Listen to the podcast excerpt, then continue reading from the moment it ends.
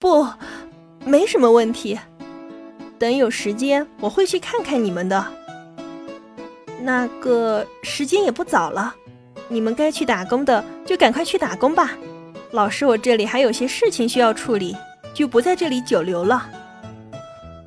山中佐和子表情僵硬的摇了摇头，就算打死他，他也绝对不会在林恩面前道明实情的。哪怕林恩并不知情，可站在这里的山中佐和子也依旧觉得很尴尬。他煞有其事的抬手看了看手表。那完全没有任何演技的蹩脚借口，是瞬间吸引了在场人的所有注意力。但是这时，已经蹭到教室门口的山中佐和子根本什么都顾不上了，一转身，一溜烟的飞奔逃离了。那速度啊，简直快赶上百米赛跑。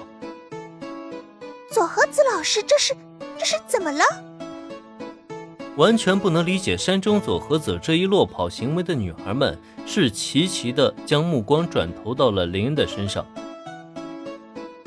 这我怎么知道？也许是闹肚子了。哎，算了，不管他了。总之呢，搞定了顾问老师，咱们青衣部啊，就算彻底稳妥了。收拾东西，咱们出发。成为焦点的林恩很是无辜的耸了耸肩膀，他自己现在都还在纳闷呢。别看山中佐和子对外伪装的很好，可实际上他这种一惊一乍的反应也不会让人太过奇怪。天知道他是哪根筋没搭对啊！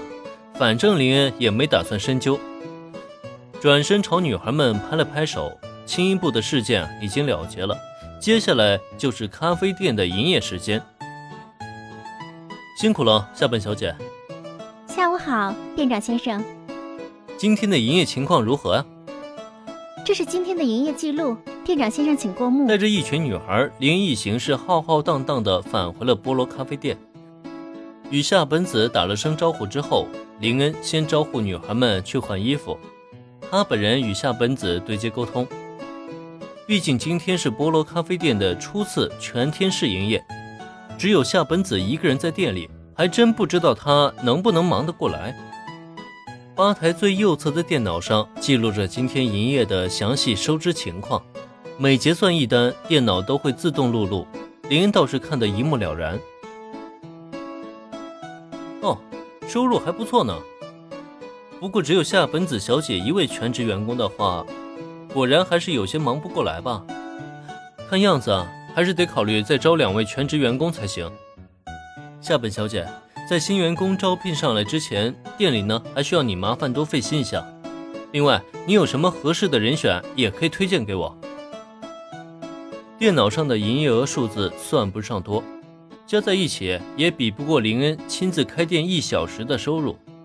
但即使如此，只靠夏本子一个人，恐怕也会是个不小的负担。正是考虑到这一点，林恩觉得招聘新员工这件事情必须提上日程了。请放心交给我吧，店长先生。